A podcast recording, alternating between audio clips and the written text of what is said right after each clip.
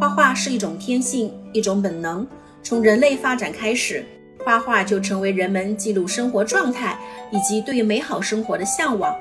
绘画的发展历经了众多的变迁和改革，孩子的绘画也经历了六个不同的发展时期：涂鸦期、象征期、图式期、写实主义时期、假现实主义时期和决定期。您的孩子现在正经历哪一个绘画时期呢？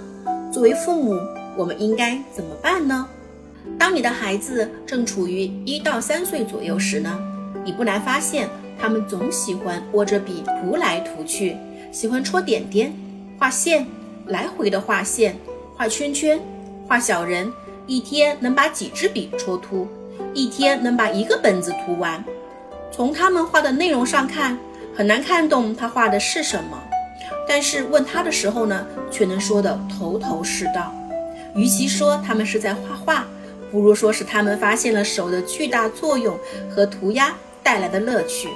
那么，孩子的绘画启蒙、探索世界的萌芽时刻到来了。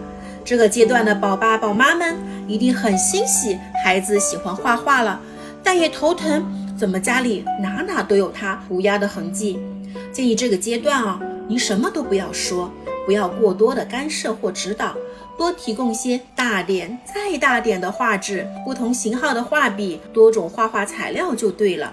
他们很好奇，呃，怎么笔可以画画？笔蘸上颜料，怎么可以画出那么多的颜色？他们不甘心在纸上画，想在墙上、地上、手上、衣服上等等更大的地方画画。如果你想知道孩子画的是什么，请耐心的、慢慢的倾听，不要用成人的思维来判断孩子画的好与不好，尊重他们的兴趣，尊重他们的想法就对了。